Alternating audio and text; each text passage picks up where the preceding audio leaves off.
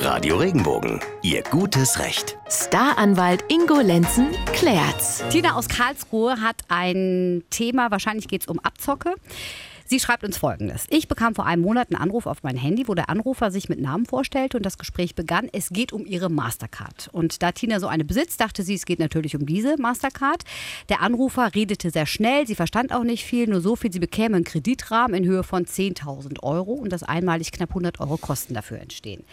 Er wies sie dann mehrmals darauf hin, dass sie das nicht annehmen müsste. Der Anrufer sagte dann noch, dass das Gespräch aufgezeichnet werden würde und ein Datenabgleich stattfindet, wo immer nur mit Ja bestätigt werden sollte, was sie dann auch beim Abgleich Name, Vorname, Geburtsdatum und so weiter bestätigte mit Ja.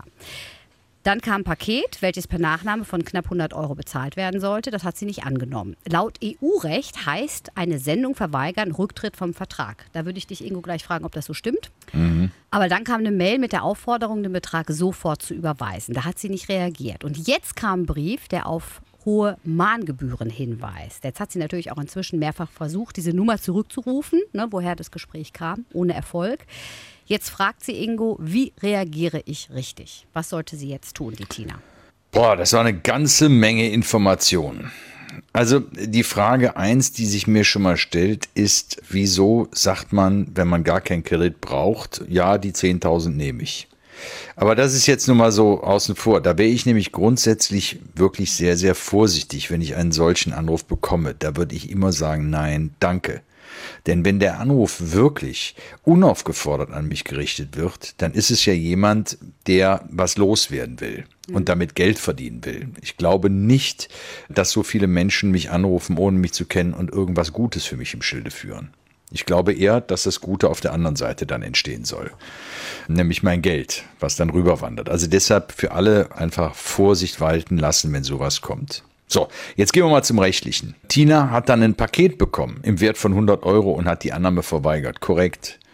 Das bloß sowas nicht annehmen, muss man nicht, kann man wieder zurückgehen lassen. Die nächste Frage, die sie stellt, wie reagiere ich richtig? Ja, es ist tatsächlich normal bei diesen Gesellschaften, dass die einem versuchen, erst etwas zuzustellen. Wenn das nicht funktioniert, dann haken sie nach und sagen, jetzt kommen aber ganz hohe Mahngebühren dazu.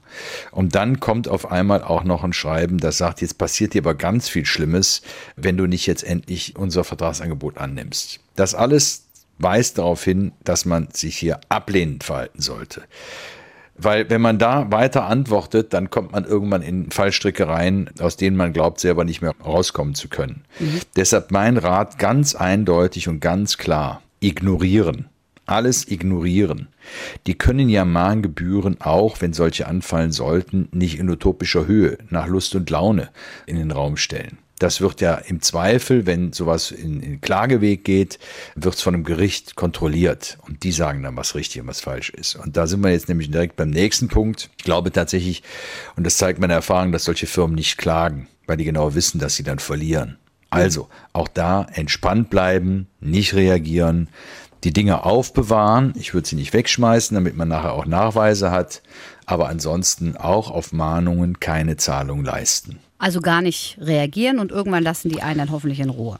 Alles Masche. Ja, das glaube ich. ich. Ich glaube tatsächlich auch, dass nach der Zahlung, die man selber leisten soll, gar kein Kredit kommt. Mhm. Die holen sich erst die Vermittlungsgebühr oder wie sie das auch immer nennen. Ich weiß gar nicht, was das sein soll. Bearbeitungsgebühr oder was auch immer. Die holen die sich ab und eine Zahlung wird da nicht geleistet. Und wie ist das jetzt, hat sie ja gesagt, wenn man dann, dieses Paket kam ja dann und das, da hat sie ja die Annahme verweigert. Und dann sagt sie ja, das ja. wäre EU-Recht und das heißt, wenn man eine Sendung verweigert, wäre das der Rücktritt vom Vertrag. Stimmt das so? Ja, das ist natürlich wieder so einfach runtergebrochen. Ne? Aber es ist wie beim Internetkauf auch. Ich habe ein 14-tägiges Widerrufsrecht und ich kann die Ware ja zurückschicken. Und so verstehe ich es hier auch. Ne? Und wenn ich die Ware zurückschicke, dann ist der Deal geplatzt. Sie haben Post. Ähm, ja, ich kriege ab und zu auch Post, auch während wir miteinander sprechen. Wie soll ich das ich jetzt das leider. Lenzen, ich war, nein, ich gucke sie ja nicht an. Dann ist ja gut. Versprochen. Wer? Ja, jetzt zu Anspruch drauf. Gehört sich überhaupt nicht. Siehst du? Okay. Als charmanter Gesprächspartner. Würdest du denn Würdest du denn, wenn du so einen Anruf bekommst, du hast ja nun wahrscheinlich sehr viel Erfahrung mit, ähm, mit, Ja. mit solchen Fällen, würdest du dann gleich sagen, Dankeschön, auf Wiedersehen? Oder wie? Nee, ich, ich mache ich mach bei so Sachen ganz, ganz andere Sachen, weil die dürfen mich ja gar nicht anrufen, einfach so. Ja, das ist eine Belästigung. So, und dann sage ich, guten Tag, ja, wer sind Sie denn? Von welcher Firma rufen Sie denn an?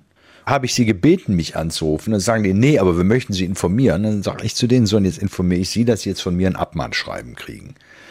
Ich möchte nicht von wildfremden Menschen angerufen werden. Und das kennen wir alle, diese, diese abendlichen Anrufe. Ja, wir rufen an von einer Meinungsumfrage so und so. Nee, das muss man sich nicht bieten lassen.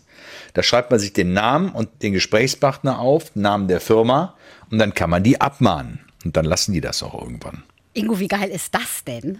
Mhm. Das ist ja mega. Wusstest du das nicht? Nein, also dass, dass man diese Aber du Schütze- regst dich auch über diese Leute auf. Ah ja, aber sowas von. Ich sag dann immer höflich So. immerhin noch Tschüss, auf Wiedersehen. Danke, nein. Ja, so, so weit war ich früher nicht. Ich habe mich da früher so drüber aufgeregt, dass ich den Telefonhörer aufgeknallt habe und dann bestimmt fünf Minuten erhöhten Puls hatte. So. Äh, und den muss ja jemand aushalten. Und äh, das kannst du ja keinem Menschen zumuten. Nein. Also total ruhig bleiben und sich auf Angriff freuen. Namen, Anschrift notieren und dann Feuer hinterher.